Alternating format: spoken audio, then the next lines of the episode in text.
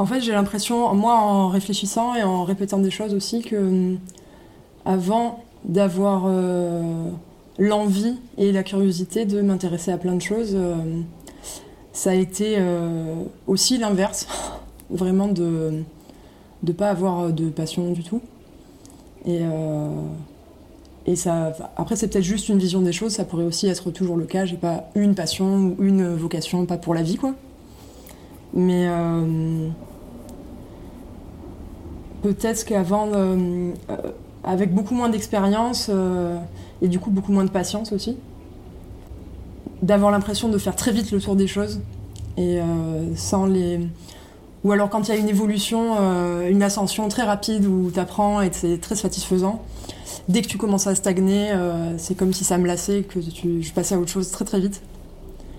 Et, et après, c'est vrai que j'en ai vu la fin L'idée de faire une formation, c'était une idée depuis longtemps, puis ça a été aussi une opportunité avec le, bon timing, mais euh,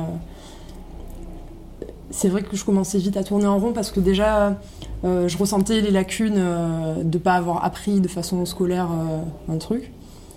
Et, techniquement, on peut être assez vite limité. Et, surmonter ce truc-là aussi qui a dans n'importe quelle sorte d'apprentissage il y a une, ascension très rapide au début, et puis après on stagne, et puis l'évolution, elle est beaucoup plus lente euh, par la suite.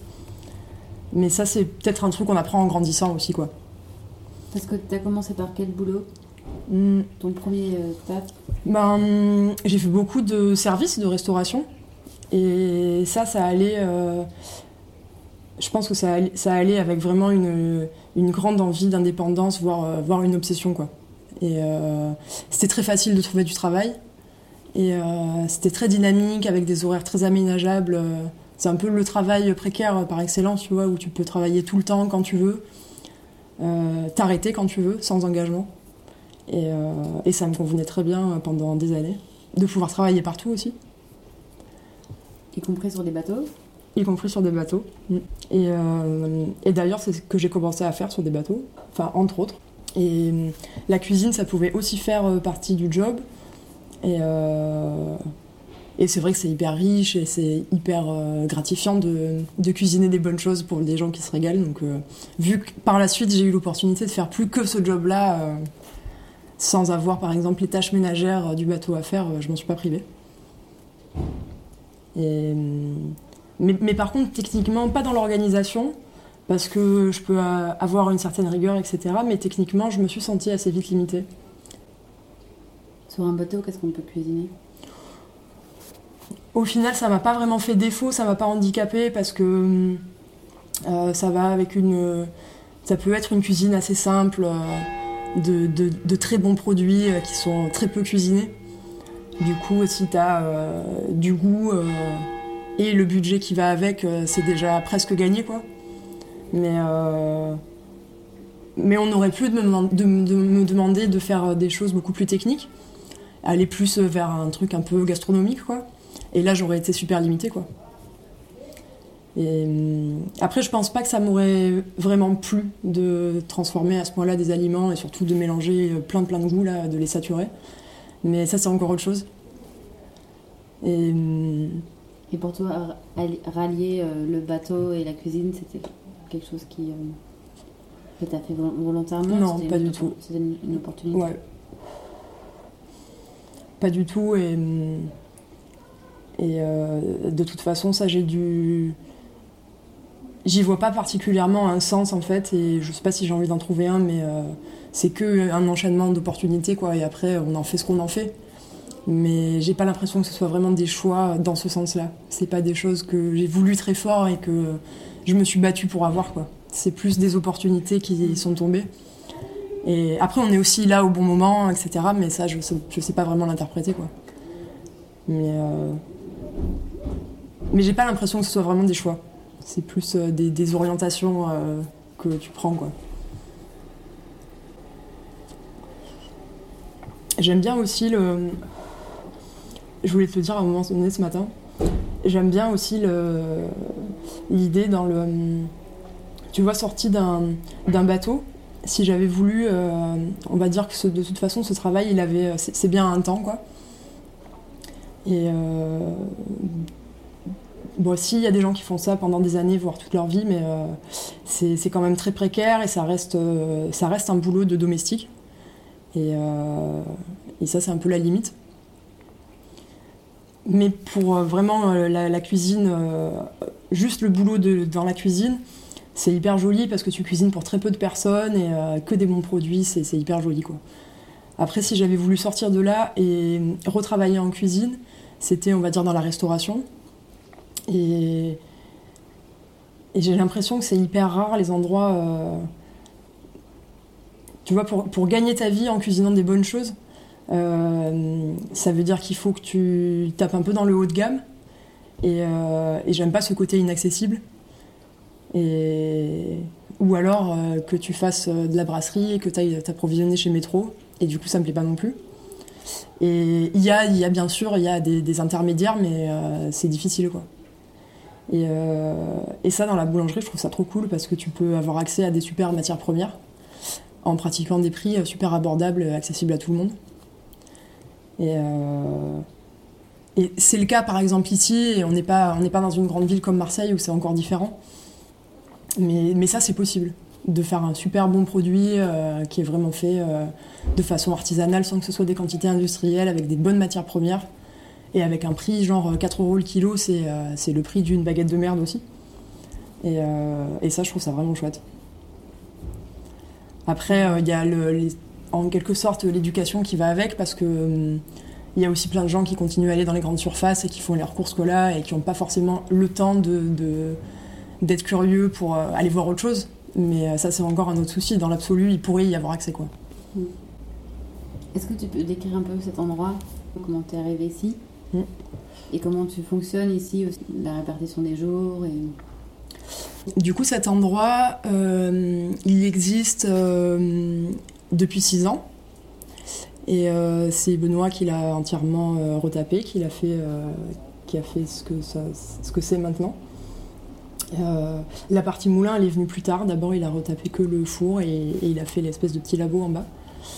Et puis, il a commencé à cultiver des terres et à construire toute cette charpente de silos et à installer un moulin qui, lui, est, fabriqué par un professionnel. Quoi. Euh, et, du coup à faire sa farine.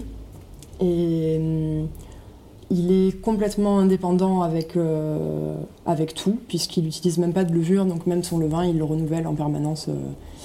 il achète du sel, voilà, c'est tout. Et la rencontre, ça a été aussi vraiment un hasard.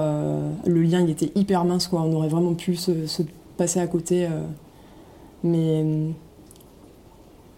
mais c'était quand même pas rien parce que au final, on s'est vu une fois. Et moi, je suis partie en mer euh, presque deux mois derrière.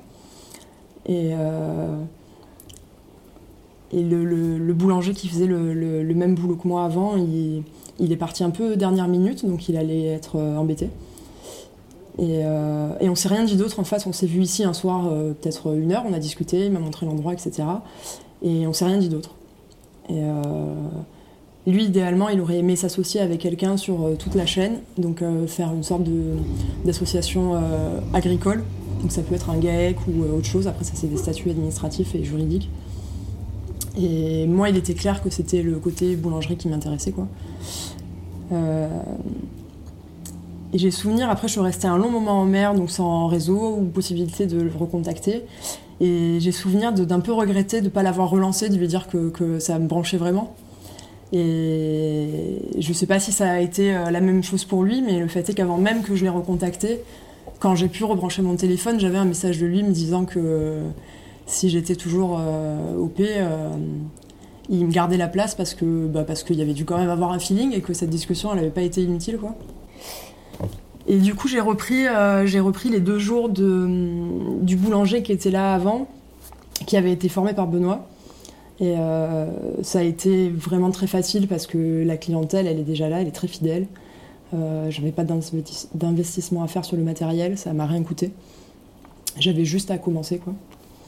Et euh, j'ai fait tout un mois avec lui, toutes, toutes les fournées qu'il a fait, je les ai faites avec lui. Surtout pour commencer à appréhender le four et apprendre à le manipuler, etc. La chauffe au bois, tout ça, ça j'avais l'impression que c'était vraiment hyper compliqué. Et, en fait, pas tant que ça. C'est surtout très physique, mais c'est pas. c'est vraiment un outil hyper fiable et c'est une chauffe très très stable et très constante. Le pain, il n'est jamais brûlé. C'est vraiment un bel outil.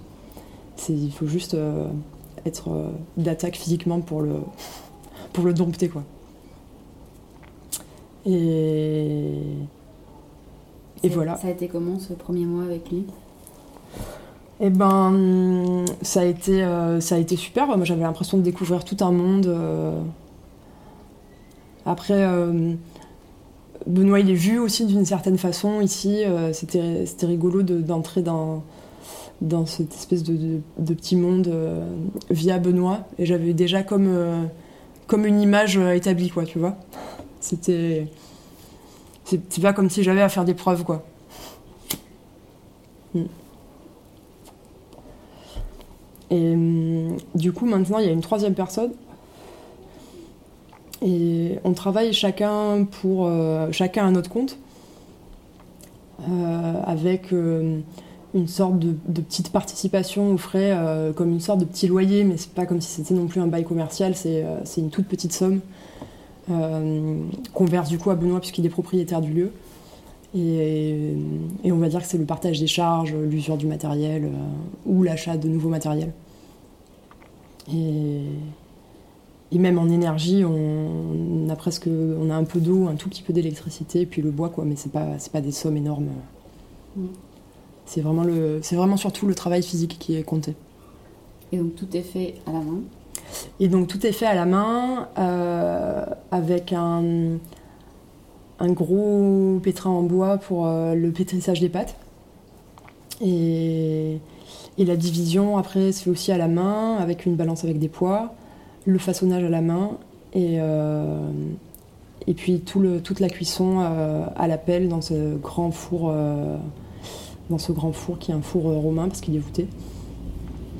Et, avec le nettoyage du four qui va avec, puisque c'est une chauffe directe, donc le feu est à même la sole euh, où va être cuit le pain ensuite. Donc il faut que le nettoyage soit impeccable. Quand, euh, quand le four est prêt pour, euh, pour l'enfournement, on ne dirait pas qu'il y a eu du feu pendant des heures juste avant. quoi. Ça, c'est un peu incroyable aussi au début. Et il y a deux jours de vente, enfin deux après-midi de vente. Tu, mm. tu vends une fois sur un marché. Ouais, du coup, la journée, euh, on bosse pas la nuit non plus. Et euh, ça fait des journées qui commencent vers 7h euh, le matin, avec toute la fabrication jusqu'à environ 14h. De 14h à 16h, les cuissons. Et après, une vente qui dure 2 heures. le jeudi soir sur un petit marché de producteurs dans un village à 10 km. Et le vendredi soir sur place au fournil comme tu avais vu la dernière fois. Donc euh, c'est la grande table, euh, le plan de travail. Ça aussi, ça fait partie du vocabulaire de la boulangerie. Le plan de travail du boulanger et du pâtissier, ça s'appelle le tour. Donc le tour, il se transforme en, petite table de vente avec, euh, avec un grand drap et puis tous les pains qui sont exposés là. Et de travailler donc deux jours pour toi, plus une soirée, ça te suffit pour vivre? Ça suffit complètement pour vivre. Ça fait même ça fait même un, super beau salaire, c'est vraiment assez lucratif. Après, avec un statut qui est, euh, qui est un statut où je cotise pas, c'est là aussi qu'il y a forcément plus de rentrée d'argent. Après, c'est à moi de gérer ça et éventuellement d'épargner si, euh, si j'y arrive. Quoi. Mais, Parce que là, mais du coup, tu as quel genre de statut? Et Du coup, c'est une micro-entreprise. Et euh, en micro-entreprise, tu, toutes les, c'est très facilité pour, pour tout ce qui est comptabilité euh, et, charges sociales, etc. Tu déclares juste un chiffre d'affaires euh, par mois. Et du coup, c'est un pourcentage de ton chiffre d'affaires, ça va être euh, des taxes et ce que tu reverses, ce que tu reverses à l'URSSAF. Mais tu n'as aucune déduction de TVA, de frais, c'est très très simplifié. Et là-dedans, tu cotises pour une sécu, un tout petit peu pour une retraite et pas du tout pour Pôle emploi, pour le chômage par exemple. Donc, c'est pas grand chose. La, première année, c'est 4% de ton chiffre d'affaires. La deuxième, c'est peut-être le double, 8%. Et la troisième, c'est encore 4% euh, de plus, c'est le 13%. Et, puis l'année d'après, c'est plein pot, et ça peut devenir moins intéressant. C'est un statut pour se lancer, en fait, dans, dans l'entreprise. quoi. Mhm. Mais c'est vrai que j'ai toujours travaillé comme ça, soit sans contrat, soit euh, avec des contrats qui valent rien du tout, parce que sur des bateaux étrangers, on va dire. Euh, ça fait plus de. Je pense que ça fait 15 ans que je bosse, j'ai ça de fiches de paye, quoi. Tu vois, je dois avoir 10 fiches de paye qui se courent après, quoi. Mais par contre, ça me va bien de penser comme ça, quoi, de pas spécialement penser à... En tout cas, par exemple, cotiser pour une retraite, euh, j'en verrais pas spécialement l'utilité. quoi. Mm-hmm. Mm. Et tu parlais aussi ce matin d'une euh, envie d'aller peut-être faire des saisons euh, en montagne, en haute montagne? Ouais. Je pense que c'est toujours le même mode de travail en fait qui pourrait m'attirer là-dedans d'avoir un fonctionnement. Alors, euh, tu vois, en ce moment, c'est sur une semaine, par exemple, c'est euh, deux jours et demi très très concentrés, euh, où il y a presque peut-être au moins 35 heures de boulot. Mais c'est très dynamique, j'aime bien, tu t'arrêtes jamais, c'est très entraînant, quoi. Et tu vois un résultat immédiat. Et tu vois un résultat immédiat. Et ça permet de tout faire d'un coup et d'avoir plein de temps libre à côté. Et c'est vrai que j'ai aussi travaillé longtemps un peu euh, de façon saisonnière, ou euh, tu vois, peut-être travailler 6, 7 ou 8 mois par an, mais où du coup après tu gères euh, ton temps libre comme tu veux. Et ça permet par exemple de partir en voyage ou de faire des projets perso ou, ou juste de profiter sans travailler et avoir à se soucier de gagner de l'argent. Et du coup, quand je te parlais de ça ce matin, c'est ça, euh, c'est ça principalement que j'aime bien. Euh, toujours dans un, dans un, joli travail, dans un joli décor, euh, joli cadre, quoi, mais, mais de, de, de, tout concentrer sur une petite période et après de pouvoir gérer du temps libre comme je veux. Et tu travailles toujours avec plus ou moins des gens que tu apprécies, que tu choisis aussi. Mm. Dans, là, il y a, y a quelqu'un qui vient t'aider de temps en temps, il y a une petite fille aussi qui vient. Ouais, Ouais, mais c'est vrai que l'environnement ici, dans le village, il est, euh, il est, il est, vraiment très joli et très sain. Il est, vraiment profondément bienveillant, quoi. Et, c'est vrai que cette petite fille, par exemple, qui vient passer beaucoup de temps ici, c'est pas anodin, quoi. Et elle se sent complètement dans son élément. Euh, elle, est, elle est hyper autonome et elle fait sa vie ici. Euh, c'est trop drôle à voir, quoi. Elle est vraiment trop mignonne. Elle voudrait être boulangère après? Ouais, complètement.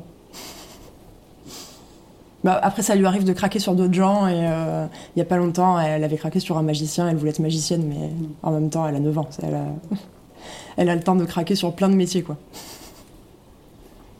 Et, toi, quand tu viens ici, tu habites euh, euh, au-dessus du petit atelier?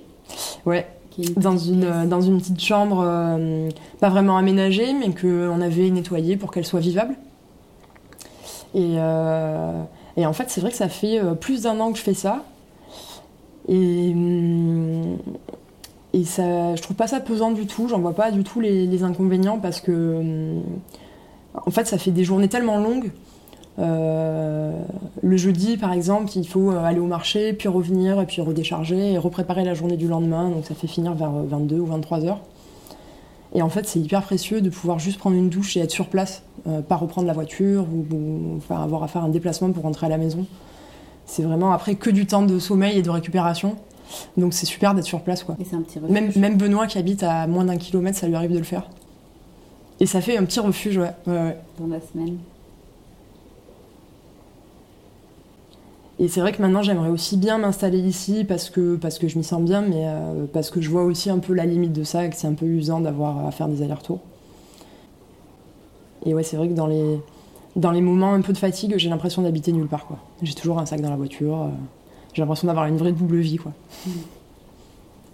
Ouais, t'as envie de rassembler les, les, éléments à un seul endroit. Ouais, ouais, ouais, je pense que c'est bien aussi. Avec un petit bateau à Marseille. Par exemple. A des trucs que tu as encore envie d'apprendre? Des métiers que tu aimerais apprendre? Bah. Franchement, ouais, plein. Enfin, plein, non. Pas, pas des milliers, quoi, mais. Euh, ouais. je sais pas, je pars jamais, j'ai pas l'impression d'avoir des, des, convictions, quoi. C'est plus des, trucs plus, plus spontanés. Des coups de cœur. Ouais. Mais on va dire pour rester dans l'alimentation au sens large, rien que la cuisine, j'aimerais bien m'y former sérieusement un jour ou l'autre. Et, et, oui, c'est vrai que apprendre euh, vraiment scolairement et professionnellement un métier, euh, j'ai l'impression de beaucoup mieux le maîtriser, quoi. De, de moins subir euh, les, aléas du, boulot. et ça, c'est assez précieux, ouais. ouais. Et ici, il y a vraiment un fonctionnement créé par Benoît qui est assez particulier, très simplifié, mm. qui vous épargne énormément d'énergie. Ouais, c'est vrai. Et qui, qui est assez magique à voir, observer comme ça. Ouais, ouais, c'est vrai. Dans la, dans la façon de